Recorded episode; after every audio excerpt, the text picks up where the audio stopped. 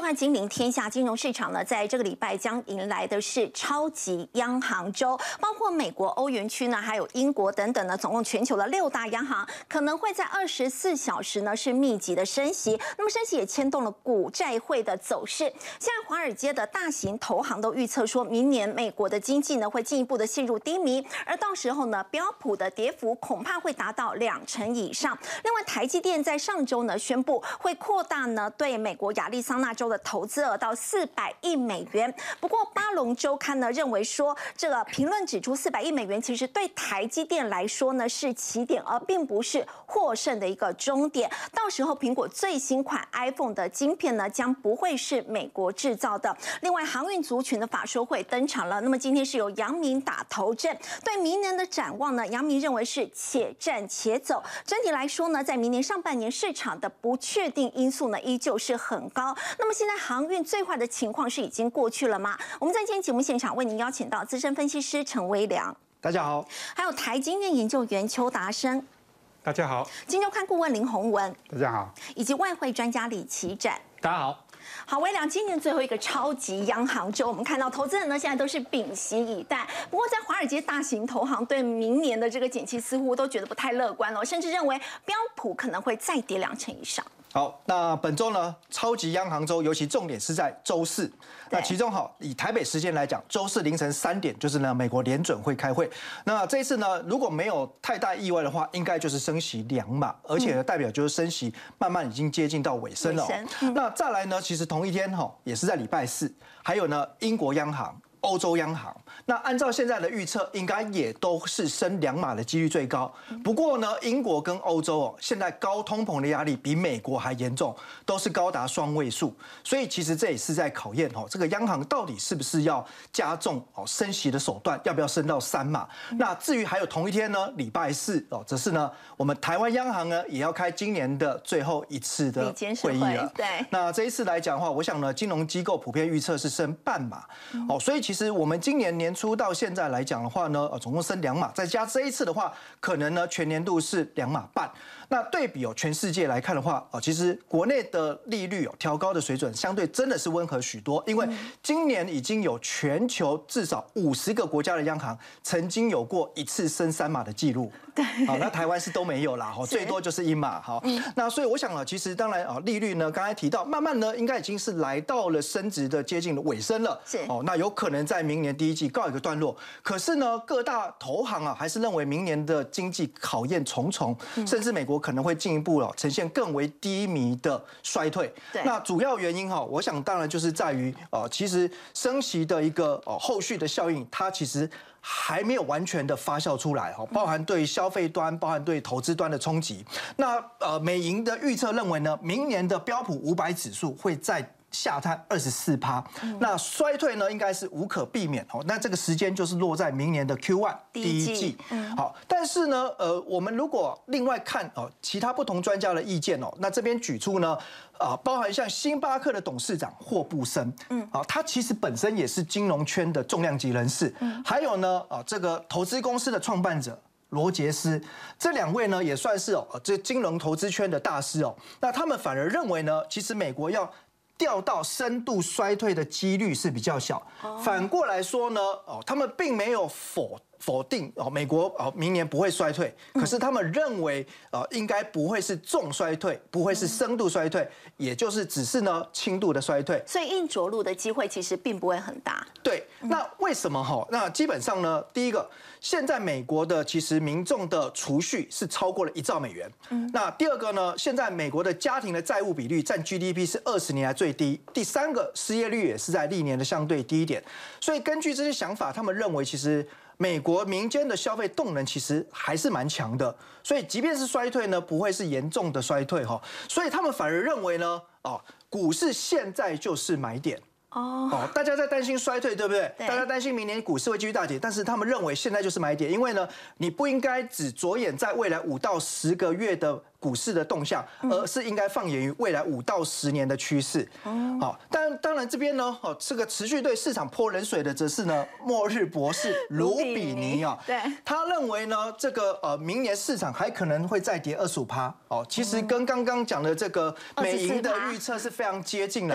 但是我觉得主要还是要看逻辑哈，因为包含罗比你自己也提到啊，如果只是短期的衰退或者是轻度的衰退，其实大概就是跌三成左右就会达到满足点。是。那事实上哈，呃，美股美国股市今年如果说从高点回档来计算的话，一度也是跌到三成以上。S M P 五百今年以来大概下修了百分之十七点九七，将近十八趴的幅度。如果从最高点起算，它大概跌二十八趴哦。但是因为最近有一点反弹上来，所以这个跌幅开始收敛。所以如果照这样来讲话，哈，如果不是进入到真的是呃深度衰退的话，我觉得其实的确美国股市有可能已经呢开始反映这个利空。好，那再来呢，我们其实可以关注一下哈，在美美国这个谈完之后，我们来看一下中国呢，哎，最近啊，其实呃也被预测未来呢。会不会是一个短命的世界第一？怎么说呢？这是来自于《经济学人》对呢二零二三年的趋势的一个研究观察哦。他们认为哈，其实呃，中国现在如果要去挑战美国的 GDP 来讲话，对，那。一定要在二零三零年代初期以前就要完成这个目标，否则可能永远都不会实现了。哦，所以二零三零年以前，它一定要超越美国。对，那这个其实也吻合。呃，我们一直听到呢，其实中国官方放话就是说，十到十五年之内，他们要超过美国。是，所以照这样来算呢，可能这个目标就要放在二零三零年的初期。那为什么超过这个时间之后，后面就没有什么机会了？最主要就是呢，劳动人口的缩水。嗯因为其实现在中国已经陷入。就是呢，人口老年化，而且呢，人口负增长，所以这个未来能够呢贡献 GDP 的劳动人口，其实正在呢缩减当中。那另外来看哈，这个经济学家威廉斯也认为，这个情况哈有可能会像一九八七年，当时意大利呢曾经在经济上短暂的超过英国，变成是一场呢短命的超越，昙花一现而已。对，所以呢，中国呢，要么是永远追不上美国，那就算有机会达成这个目标的话，恐怕也是呢史上短命的另外一场超越。那其实回到经济学人的一个观点上面来说，哈，其实现在中国面临了四个啊很严重的经济的一个考验跟挑战。第一个呢，就是防疫的代价。那我们可以看到，哈，左边这张照片里面呢，其实是啊中间这个就是啊李克强。李克强。对。那旁边呢六位呢都是金融界的大咖哦。这个是最近在中国所举办的这个哦金融的圆桌会议哦，包含了世界银行总裁，包含了这个国际货币基金的总裁。那大家看到他们开开心心哦。出游到黄山哈去郊游，那很开心的。最主要是什么？大家露出了笑容，哎，没戴口罩，没戴口罩，全部都戴没戴口罩哈。甚至他们在这个发布记者会上面呢，也没有戴口罩。所以其实就是要透过这个行动哈，告诉市场，现在中国已经开放了，开放的中国。对，所以欢迎呢，哎，世界的各国观光客都可以来哦，或者说你如果想要来中国投资，现在大家都哦。可以呢，来把握这个机会，欢迎大家哦，因为我们的防疫政策呢，已经呢，呃，这个重新去做调整。不过根据啊，这个威格瑞公司的啊这个经济预测哦，那因为现在才刚开始哦解封，所以呢。未来中国真正的考验是在于啊，可能解封之后会有高达几百万人死亡的风险哦。是这个的确呃是有可能的哦，因为中国的人口是美国的四倍之多。是美国因为一场疫情哦，这个往生的人口高达一百一十万人，而中国目前官方公布到现在为止，其实因为呃疫情死亡人口只有五千多，所以的确解封之后会造成啊会不会大量的一个重症跟死亡的风险，这个当然要留意。那甚至认为明年三月的时候重症患者。这个数量可能就会是加护病房容量的十倍，这个有可能会哦瘫痪到中国的医疗体系跟医疗的能量哦。那所以这一次的一个防疫法夹弯急转弯，其实真的的确是因为看到这个呃青年的白纸行动哦，再加上因为经济所承受的压力哦，那甚至中国的呃传染病的医学中心主任也提到啊，现在刚解封，那未来一个月可能就会是疫情高峰的到来，那甚至这个疫情还会持续到哦未来的三到。六个月，那这个其实从过去呃世界各国解封后的经验来看，的确是这样子。因为 Omicron 就是呢重症率跟死亡率相对比较低，可是呢啊因为你大幅度的一个解封之后啊，这个可能染疫的人数会从现在开始，在未来几个月开始快速飙高。所以我们可以看到中国的经济正在接受考验，那美国的经济呢明年也有高度的不确定性，所以其实看起来明年的投资市场哦还是要且战且走。好，刚微亮带我们看到，除了这个全球第二大经济体，也就是中国大陆呢，他们在解封之后可。能还是会持续面临到来自疫情的挑战。另外就是在美国的一个部分，那么当然在这个礼拜呢，大家。最关注的这个重头戏就是超级央行周了。那么这也是今年会公布最后一次的这个利率决策会议哦。要请教齐战，以美国来说，大家觉得十二月应该是会放缓升息，应该是升两码的几率比较大，但会不会最后变成是终端利率会高于市场的预期？那我认为是很有可能的。那我们先来看一下联准会这次的观察三个重点。那第一个其实刚刚聊过嘛，就是升息幅度。一般来说，升息两码几率大概八十 percent，那意外的话就是升息三码二十 percent。但几率当然比较低。那我们要讲啊，如果真的意外升息三码的话，那可能股市跟汇市的波动就会比较大。例如说，美元上涨，股市下跌。那第二个呢，就让我们来到所谓终端利率是否调高。好，那目前呢，市场的预期大概是五 percent 左右。那为什么呢？我们简单跟大家说一下。那这边呢，有这张图，这张图呢是联准会在九月的时候他们的会议后面公布对于利率跟经济的展望。那我们先看下方，下方这边呢，他们认为在六月的时候预期，今年年底，二零二二年年底是三点四 percent，那呢，在明年年底呢是三点八 percent。可是呢，在更新之后，在九月，哎，把利率往上提高了，大家都提高了一个百分点左右。九月预期今年年底到四点四，然后呢，明年年底到四点六。那所以，所以终端利率最高的时候就是大家来到四点六左右。好，那这边有个问题啊，就是今年假设它接接下来升息两码的话，那利率的区间就会落在四点二五到四点五 percent。那当然在四点四以内。所以这个算是重的。那可是明年呢？因为鲍尔跟他们的这个其他委员们就有说了，中央利率会略微提高，但是这个略微是多少就很重要喽。因为如果只提高一点点，例如说把这个利率上限提高到五 percent 左右，那这是市场目前的主要预期。对。那从四点六往上提升，例如说到四点八，甚至到五，其实大概就是多升一码的幅度。那这样子对于整个市场影响没有那么大。但是为什么要特别留意呢？有没有可能到五点五 percent？为什么呢？因为事实上，包含了几个比较激进派的，都说利率应该要到六 percent 或七 percent 以上才好。主要原因是因为从美国现在到明年年中的这个通膨，基本上很难低于六 percent 以下，以年增率来看。所以如果利率比这个通膨年增率来的低，就表示说你这事实上你在把钱存在银行里面会被通膨吃掉的。所以为了这样子，应该把利率提得够高。所以呢，哎，可是如果是到五点五 percent 上方，就会出现一个问题哦，就是明年利率把它往上提高至。多了接近一个百分点，那当然你以现在市场来说，如果利率再往上提高，当然市场会吓一跳嘛，就是啊，原来现在还没有到底，虽然你放缓升息脚步，可是你会升息升息不停，对，那这样子其实大家也不太开心，是，所以呢，如果是这样的情况，那市场的幅波动幅度也会比较大，例如说可能股市就会跌幅比较大，美元表现不错。那第三个呢是明年美国的经济会长怎么样子？因为啊，目前一样，我们看上面这个红框的地方，那其实呢，在六月预测今年。在第四季 GDP 年增率大概一点七，明年第四季大概也是一点七，可是在九月的时候已经大幅下调喽，今年只有零点二，而且在零点二这么低的基期下，明年也只有一点二，所以表示说，哎，那你这样大幅升息后，经济会往下。可是联准会事实上相比的话，现在是比九月来一个更加鹰派，所以呢，呃，明年有没有可能其实经济表现更差？哦，如果例如说他们预期，呃，明年经济有可能剩下零点五 percent 或零点四 percent，甚至是在明年上半年。有可能会衰退，那对于市场来说，这不一定是好消息。是，因为其实大家之所以会现在反映股市上涨，一定是觉得经济最差，或者是升息力道最差、最最强的时候已经过了。已经过了，但但但是如果没有呢？升息力道更强的时间还没来，经济最差的时间还没来。哦，那股市对，那股市就可能修正幅度比较大，所以这是我们观察的重点。那第二，我们来看欧洲哈，那欧洲呢，其实这一次来说呢，预期升息的幅度大概多数还是预测是两码。好，那事实上这边就有一个问题来了，其实最新公布的这个欧元区的 CPI 年增率啊，大概还是十 percent。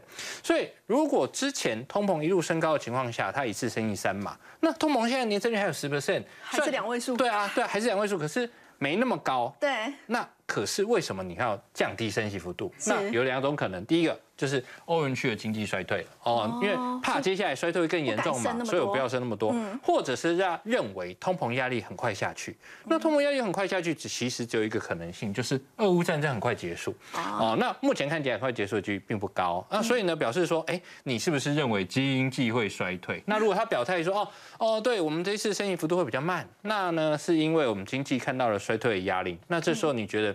如果欧洲相对于美国，可能例如说不会衰退或者轻微衰退，那欧洲这边有衰退比较重的机会出现，那当然欧元的表现就不会太好。所以呢，这边其实欧元跟美元是个跷跷板。那如果接下来欧元本身表现不差不好，那其实美元很有可能因此往上走阳。好，不过要请教齐展哦，这个终端利率会牵动整个汇率市场。那么接下来你会怎么看美元、欧元，甚至到亚洲货币当中人民币跟台币的一个表现？好，我们最讲的简单一个就是美元指数来开始看好了，就是美元本身的多或空。那我这边直接把它画一个起来，这边这是一个比较明显的多空分界，大概是美元指数一一零的左右。那为什么呢？其实我们可以发现，这从第二季到目前为止的日 K 走势，那到九月八号之前是一个多头。的多头没有人怀疑，对？可是你发现它盘一个头部之后下来，那跌到了上个星期到了一零四点一一，所以我们假设啊，如果接下来哎这个美元指数可以利空出尽，那要往上涨的话，那至少就要突破这个原本的压力区嘛，对一一零。所以如果一一零过不去，就表示什么？其实美元还是偏弱的。那这个时候我会这么说：如果美国大力升息是为了压通膨，可是如果压通膨势必造成经济衰退，那这个时候美元不一定会强。但股市会不好，美但美元不一定会强，因为经济衰退了啊，这是我们现在可以看到的一个变化。所以呢，比较简单的概念就是，美元有可能在终端利率提高之后有一个比较强的反攻，但如果过不了一零，那表示美元指数就是一个反攻，而不是一个真的多头，大家特别留意。那接下来看一下美元对台币，那我相信大家最留意的、最最想关心还是那到底美元会不会对台币升值？那我会这么说哈，其实我们如果看，这是从今年的年第第二第三季开始算，事实上呢。其实台币也是贬了一波，那现在快速的升值的高点呢，目前是出现在这边，就是上个星期的三十点四三八。那其实大家可以发现啊。自从上个星期开始，其实大家都在准备美国要升息了，所以资金也稍微停一下。因为我们做假设啊，如果美国升息，不晓得是升息多还是升息少，还是不升息都有可能。但如果他接下来给你好消息，那就是股市要大涨了，那你过两天买不会怎么样。但如果它只是一个中间，告诉你接下来啊利率很高啊，升息幅度很大，啊那接下来股市要往下跌的时候，那这时候就不要太激进，这是一个比较简单的做法。如果美国接下来哎。升息，那造成股市有比较明显的修正的话，那真的有可能会往三一，甚至年底前再往三一去站稳，甚至往三一点五走的几率也会出现。所以呢，其实在这一段时间，大家就可以特别留意，如果股市下跌对于台币的影响力。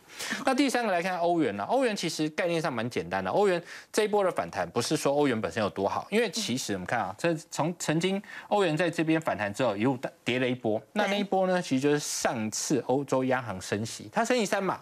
可是欧元却跌下去，表示说什么？升息对欧元本身不是特别大的利多。那之所以后面会这样上来，其实是因为美元跌下去了。对，所以这边有两个概念啊。第一个就是呃，这边我画一条线，这条线呢是季均线，就是欧元的季均线。你可以发现，其实它之前都被季均线压着、压着、压着。那好不容易突破之后，它现在就是在季均线上方。所以比较简单概念，大概是欧元对一点零二的美元这个地方能够撑得住，欧元就持续反弹。是。然后欧元这边至少经济不要太差，那基本上欧元。这边就有持续反弹的动力，但是如果欧洲告诉你我们经济要衰退了，所以我升息，但是在这样的情况下，欧元可能就不会太好。嗯，那第四个来看一下人民币，那人民币其实近期最明显的升值动力是来自于解封话题，那倒不是美元自己本身强弱了，那但但是我们必须要这么说，美元如果很弱，那人民币在这边势必有表现，因为。这是一个市场压住的感觉嘛？如果你觉得美国的发展力不好，那你当然会压中国啊。如果说中国有前景的话，所以在这样的情况下呢，一个简单概念，哎，你把它画过来，就大概是七一美元兑七块人民币这个价位。只要呢一美元兑七块人民币这个价位一直冲不过去，就表示美元接下来对于人民币没那么强势。那如果我们想一个概念哦，如果中国真的要开放了，那如果它有很多的对外需求，那这时候如果人民币很弱势的话，它必须要花很多人民币才买到外外面的商品，所以这时候它就不一定要让人民币表现那么弱，所以我们可以期待它持续在七以下。但如果如果它又回到七上方，那就表示什么？这这一段时间啊，尤其是在中国还有例如说降息或者降准的压力下，那配合市场上的美元比较强，那可能这一段时间人民币就是偏弱震荡。那我们比较简单用七作为简单的多空关卡就可以了。好，我们现在起展。不过我们来说到整个在台湾的部分，大家就关注的就是在央行在这个礼拜要召开今年最后一季的这个理监事会议哦。那么其实，在这一次的这个重要性，就包括它也是杨金龙在明年二月他的任期届满之前的一次期末考。全市场呢都在紧盯央行在十二月到底会不会升息呢？那么到底会升多少？那么我们要请教这个邱老师哦，面对全球景气的这个放缓这样的一个情况之下，您觉得央行在这一次这个升息的幅度大概会落在什么样的一个情况？因为现在一般的外部的预期哈都是半码哦，那其实我也是认为说半码基本上是比较合理。好，为什么？因为我们十二月升息当然是看十一月的 CPI 嘛，哦，CPI 年增率，好，那现在是二点三五 percent 啊，那相较于九月啊，九月那时候是升半码，看的是八月的 CPI 年增率，对，是二点六七 percent 嘛，那所以你这个通膨基本上啊，十一月。啊，比那个九月看的时候，八月还要低。那如果说你升超过半嘛，那是不合理啊。那另外的话就是说，这个通货膨胀还在 two percent 以上嘛。那你如果通完全不动的话，啊，那也不合理嘛，对不对？因为我们看到很多民众其实现在对这个通膨蛮有感的啊。那其实这样通膨的成因就是两个啦。好，一个就是啊需求拉抬，另外一个是成本推升。那我们如果说配合这个主计处啊，它今年的啊最近大概十一月二十九号它的估计的来看的话哈，那基本上台湾上半年跟其他亚洲国家一样，我们的通膨啊就是这个成本推升，就输入性通膨，就是因为啊这个啊原物料跟大宗物质的价格持续上扬。那导致进口成本很高，可是下半年哦，现在看起来似乎是在民民间消费的一个拉抬之下，那个啊需求拉抬这个成分上来了，所以呢也不能完全不升息哈，大概要稍微来应应一下哈。那比如说刚刚啊我们啊两位哈魏良兄、齐展兄他们讲到，就是说这个美国的升息哈，其实美国升息对我们台湾是有影响的，好，因为什么？因为我们台湾是这个啊出口导向经济体。所以我们在乎的不是只有利率，我们还是要在乎汇率啊。好，那对对不对？但是现在其实情况就是说，跟之前之之前的这个情况比较不一样，就是说现在大概就是亚洲国家大部分在逐贬了。嗯，好，那所以说这个升半嘛某种程度上也是宣示性的，让这个利差不要扩大。哈，那如果说诚如刚刚齐长兄讲的，就是说联准会哈，它再升两码的话，就是这。这个礼拜再升两码的话，那这个联邦基金利率是这个二点四点二五到四点五 percent 啊。那我们升半码的话，大概这个利差就控制在二点五到二点七五 percent。哦，好，其实也是不小了啊。但是你不能都没有动作。但是我们因为我们有其他的这个筹码嘛，好，我们有充分的外汇存底嘛，啊，基本上会受到影响。啊，就是那种外汇存底不足啦，啊，或者是没有洽签换汇协议的。啊，那样经济体它的它的冲击就会比较大哈。那另外的话，这样就是说啊，央行呢升不升息，其实就是看两个。好像联准会，如果说我们去参考它的 mission，它的网页 mission number one，好，它提的很清楚，联准会在乎的第一个其实是就业，对，第二个是物价，第三个是稳定的长期利率。但是我们台湾，我们在乎的就是第一个是物价，第二个是我们经济的表现哈。那我们现在看到哦，就是说。啊，这个啊，十一月二十九号，主计处啊公布啊，它的算是估计值啦，因为很多前面数据进来了，它估计就是说，我们今年的经济成长是啊三点零六 percent，啊，那第四季的出口呢是零点零五 percent，好，好，但是呢，现在十月、十一月的出口都出来了，好，十月是下滑的，十一月更严重是下滑是三点一 percent，那你十二月出口要多少？所以你觉得今年虽然大家看应该是保三没有问题，但你觉得问题很大？我觉得问题蛮大。为什么？因为你你如果说这样看的话，如果说我们今年啊，就是说要有三点零五的话啊，那这基本上出口的这个引擎就是要维持零点五零五 percent。除非十二月爆冲嘛。十二月现在有什么有什么迹象会爆冲呢？如果说像刚刚看到就是美欧都在升息，那我们知道升息基本上就是让消费跟投资的动能减缓。嗯，对，那它为什么要猛下单，让我们十二月可以有两位数的增长？好，所以现在看起来就是说啊，今年的出口是相当的有问题。嗯，那因此呢，我认为就是说，我们的央行啊，大概就是十二月这个礼拜升半码，明年大概不动的机会比较高。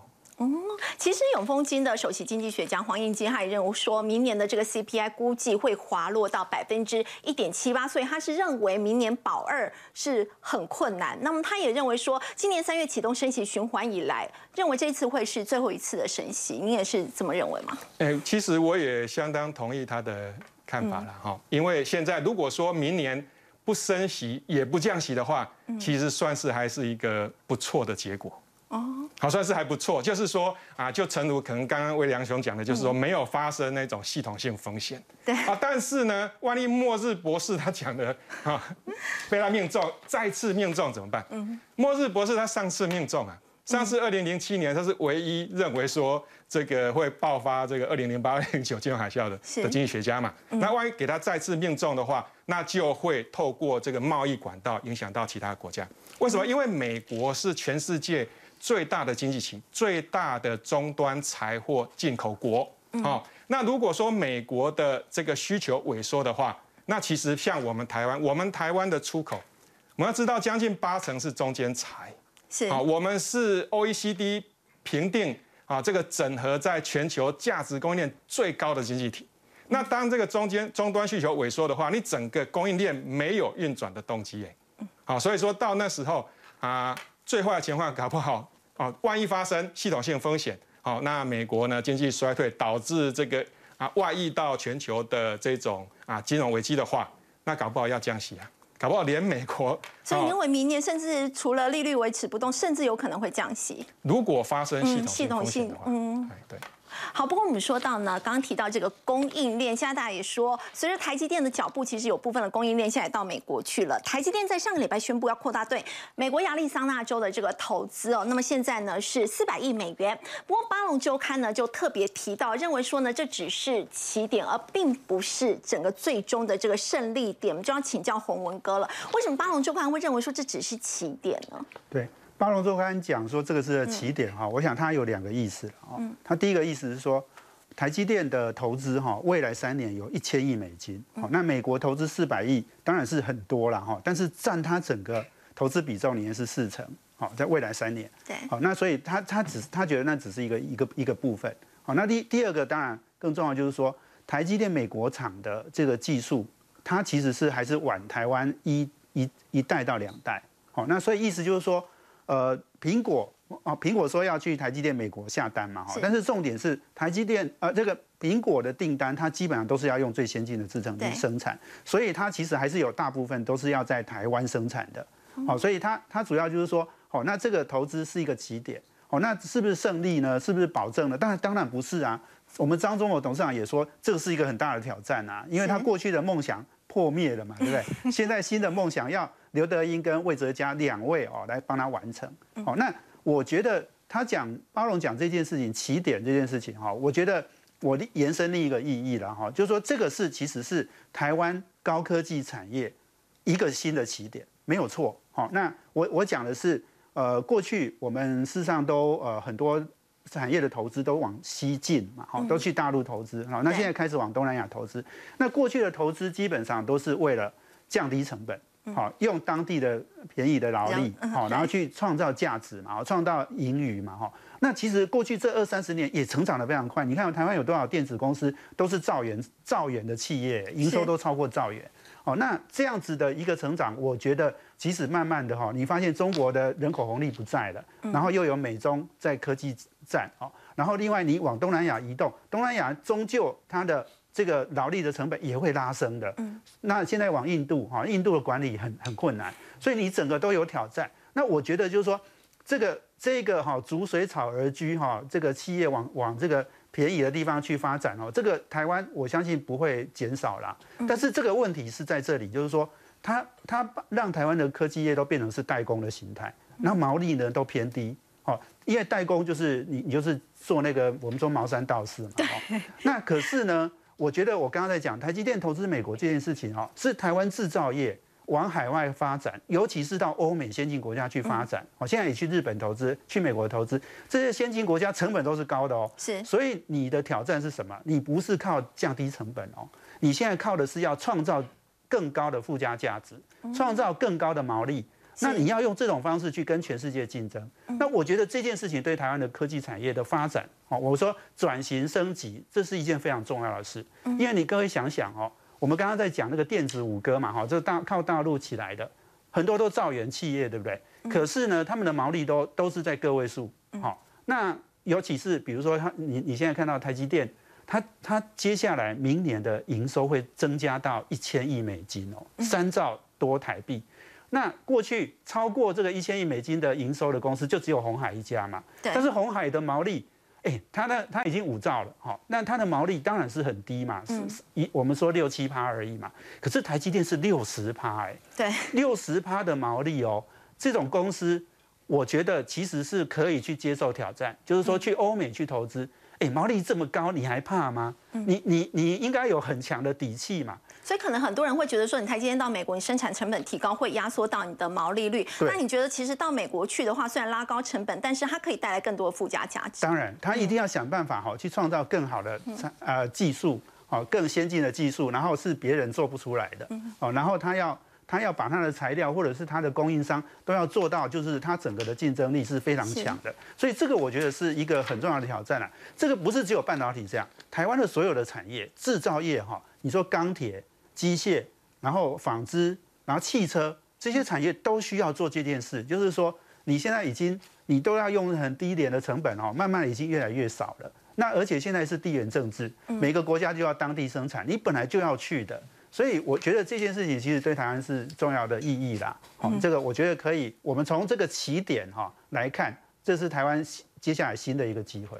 好，不过我们说到这个地缘政治，还有包括通膨的危机，其实也导致了包括像是智慧手机啊、电视，还有整个家电市场，在今年是有出现急冻这样的情形。像三星呢，就传出他们的家电部门现在已经进入了所谓这个紧急的模式哦，也就是会缩衣节食来度日。就要请教胡文哥，到底对三星的冲击有多大？是，我想对三星来讲，因为三星是一个呃。上中下游什么事情、什么东西都做的一个一个公司嘛，哈，所以你现在看到就是说，它现在出出呃这个销售量比较不好，就是电视、手机哦，还有这个呃家电哦。那你看电视哈，它在第三季哈，它的高阶的电视，我我们知道三星是这个做电视呃这个品牌哦，附加价值最高嘛，它也是卖最贵的哈。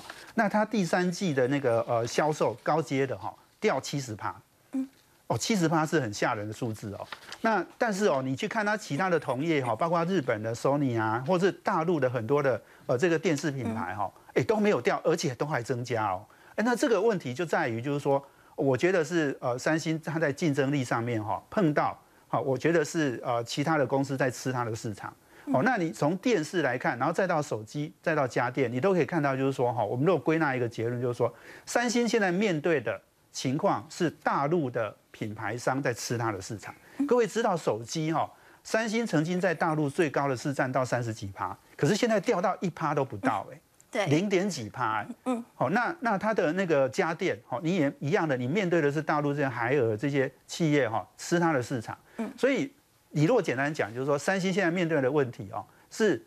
他面对的对手就是大陆，那大陆就是在吃它的市场，这个是这个态势是非常明显的。你说它电视面板而不好啦，哎，电视手机不好，它就不投资吗？不会的哈，这家公司一直长期在不景气的时候，它都会加强投资，因为这个三星其实是一个，我觉得是呃是一个非常强劲的对手啦，我们不能太忽视它，所以这个新闻不能从太负面去解读，我们要从呃觉得就是说三星可能因为。那个呃李在镕哈，他现在接了那个执行董事长哈，他是呃这个月哈，他就要开好几个会议哈，包括下个礼拜、下下礼拜啊都有这个刚刚讲的家电半导体，他都会开会。这个礼拜会开这个全公司的这个全球策略会议。是，那我觉得哈，我们这个少主哈，现在已经变成董事长了哈，他一定会呃一一定会这个更想要表现嘛哈。那他我我我不相信他他会在这个时候停顿他的投资脚步，他很可能会更积极。当然。刚刚讲的那些产业的变化，它一定也是要做一些调整啦。好，但是我我觉得长期来看哦，三星还是台湾最大的对手，我一直都觉得是这样。好，我们稍先休息一下，稍后回来关注的这个产业变化是在航运，航运的法说会呢，在这个礼拜登场。那么在今天打头阵的呢，就是阳明了。那么到底阳明释出怎么样的一个讯息？明年的航运景气又要怎么观察呢？我们先休息一下，稍后回来。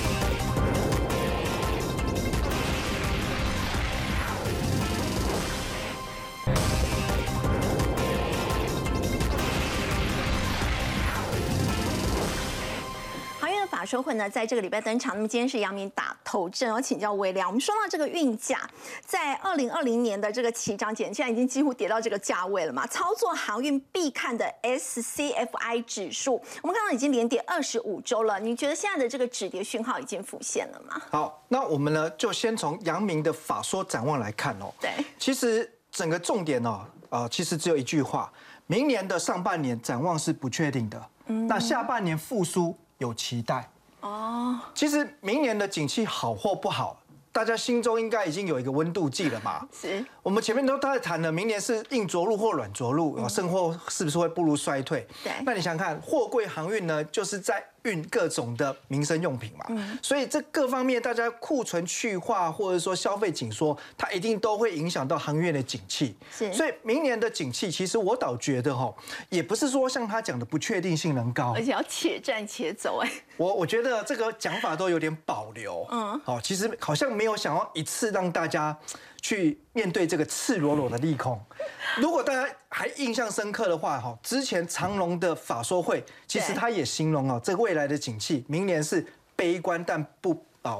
呃，保守但不悲观。悲观，对。对，那我觉得其实都用很多的形容词。其实 我倒觉得哦，明年航运业的景气其实的确就是不好。那反倒是说，哎，市场上很，呃，有些法人就关心说，既然公司哦，至少去年、今年赚很多钱，那账上的约当现金有两千还有两千多亿，哎。对，那那这些钱放在那边呢，你不如设法来维护股价或照顾股东权益啊。所以。哎，有没有考虑一下哦，买库藏股挺一下自家公司的股票？对，或者说多发一下股这个现金股利哦。我觉得这个当然对股价的稳定，甚至呃短线上面的一个拉抬提振会有一定的作用哦。只是说回到产业上面哈，如果以供需的状况来说，大家看到右边这张图表哦，其实有两个不同颜色的柱状体哦。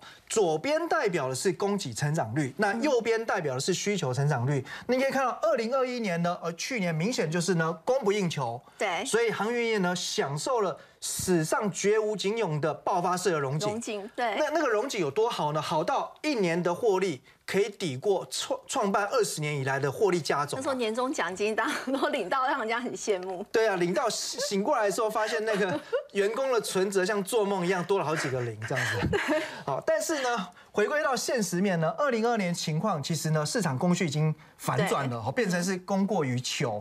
那注意的是二零二三年的预测哦。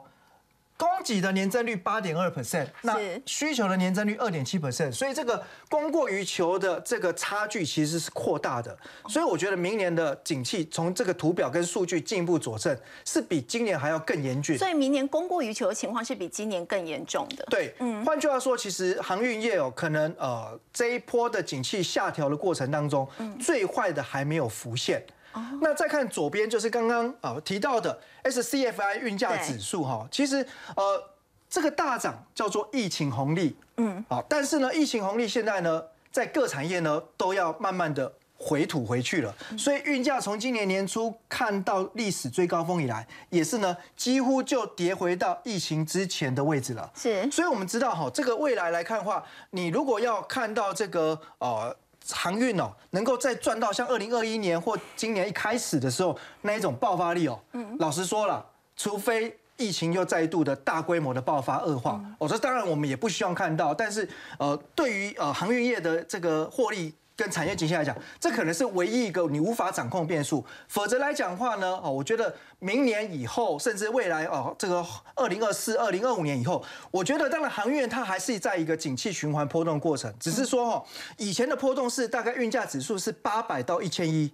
对，好，以前是大概这样波动，但你你现在回头看，你会觉得太小，那是因为史上从来没有了这种高峰跟衰退，是，以后也不会有这么大的衰退了，但是它会回到这个常态。那就以目前来讲的话呢，因为运价大概接近一千一附近的话，应该会相对有蛮强的支撑，因为大部分的行商其实成本就在这里，就不会进一步的为了想要去抢市占率而杀价。那回到就是股价的操作部分来说的话，哦，我认为未来可以观察三大讯号，第一个呢就是运价指数要先呢。打底是好，那我们刚才看到，其实运价呢还在往下修的过程。虽然说近期它的跌幅已经有一点慢慢收敛了，但是还没有真正的出现运价的打底。哦，那这个打底呢，大概也要观察，可能在明年第二季左右。通常第一季农历年前哦，因为呃亚洲这边会有提早备货的需求，是所以它会反弹。但第二季之后呢，又会步入到相对淡季，那就看在这边能不能打底。那第二个来看就是呢，呃，明年三月会公告年报，那并同就是呢会出现第四季获利的数字。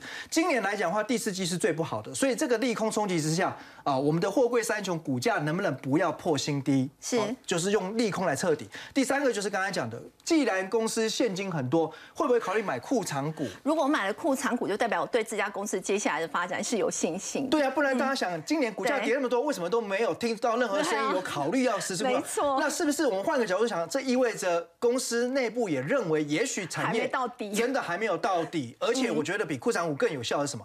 大股东自掏腰包来买进。是哦，就像呢魏哲家一样，哦，那我觉得这就是一个强力反转讯号。所以我想哈，呃，如果手中真的有持股的人，也不用因为跌多想要去摊平。那我觉得，呃，最好的策略或许是换股。航运在先前的这一波融景，主要是受惠于在疫情的关系。不过我们说到现在呢，疫情这个趋缓了，大家慢慢的这个解封的情况之下，接下来如果要出国旅游，很多人关心这个日币跟韩元到底要怎么来兑换。先休息一下，稍后回来。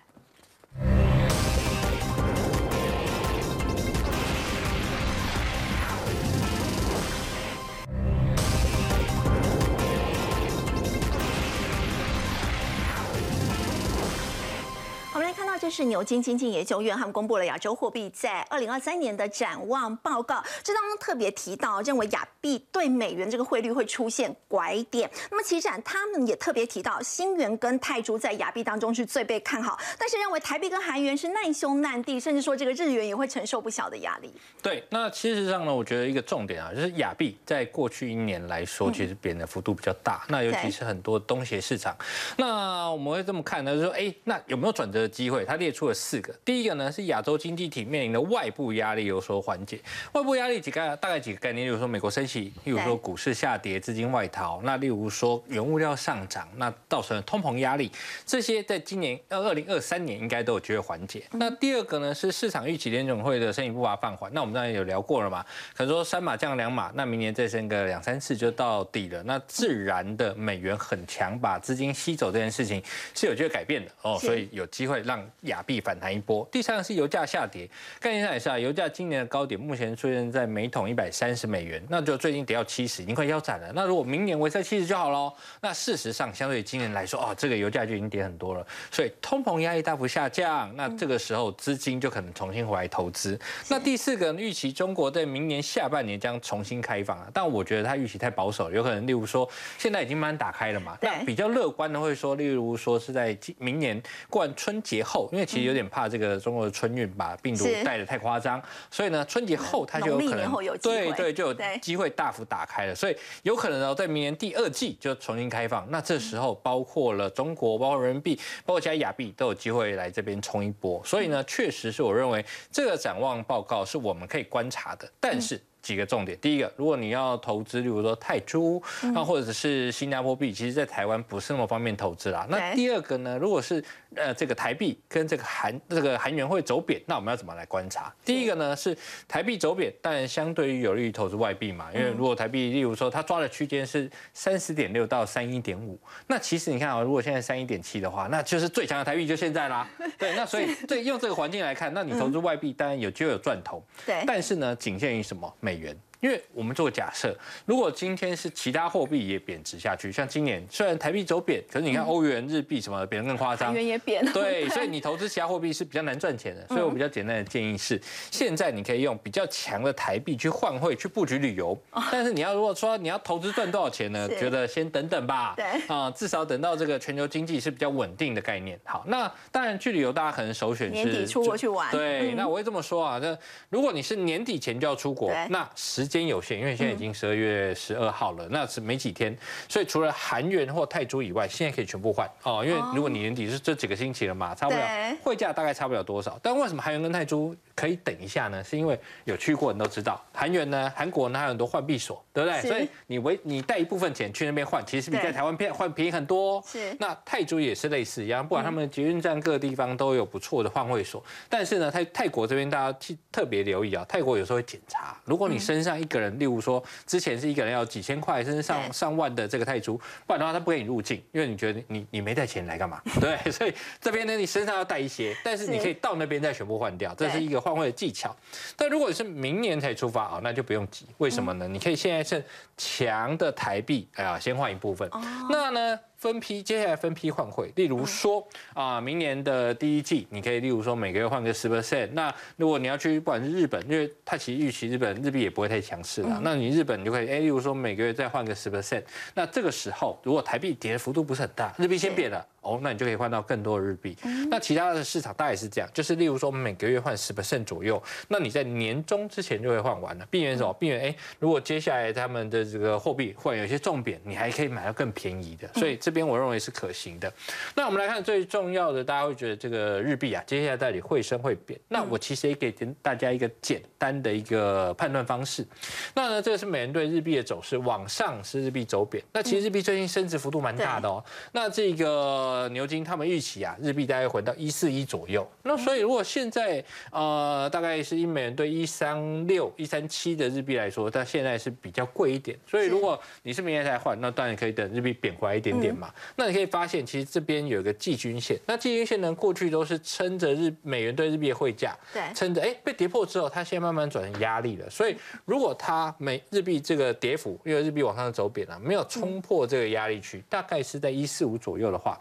大概日币还是维持震荡偏强的格局，那所以用这个角度来看，哎，在在台币还相对强的时候，你多换一点，现在相对呃，例如说在一四一左右，相对便宜日币是可行的。但是你说啊，只要技术分析上这个没办法冲破一四五，那基本上日币还是偏强格局。好，我们稍后回来关心的是中国呢对台湾狂发食品的禁令，对 GDP 会有多大的冲击呢？我们先休息一下，稍后来关心。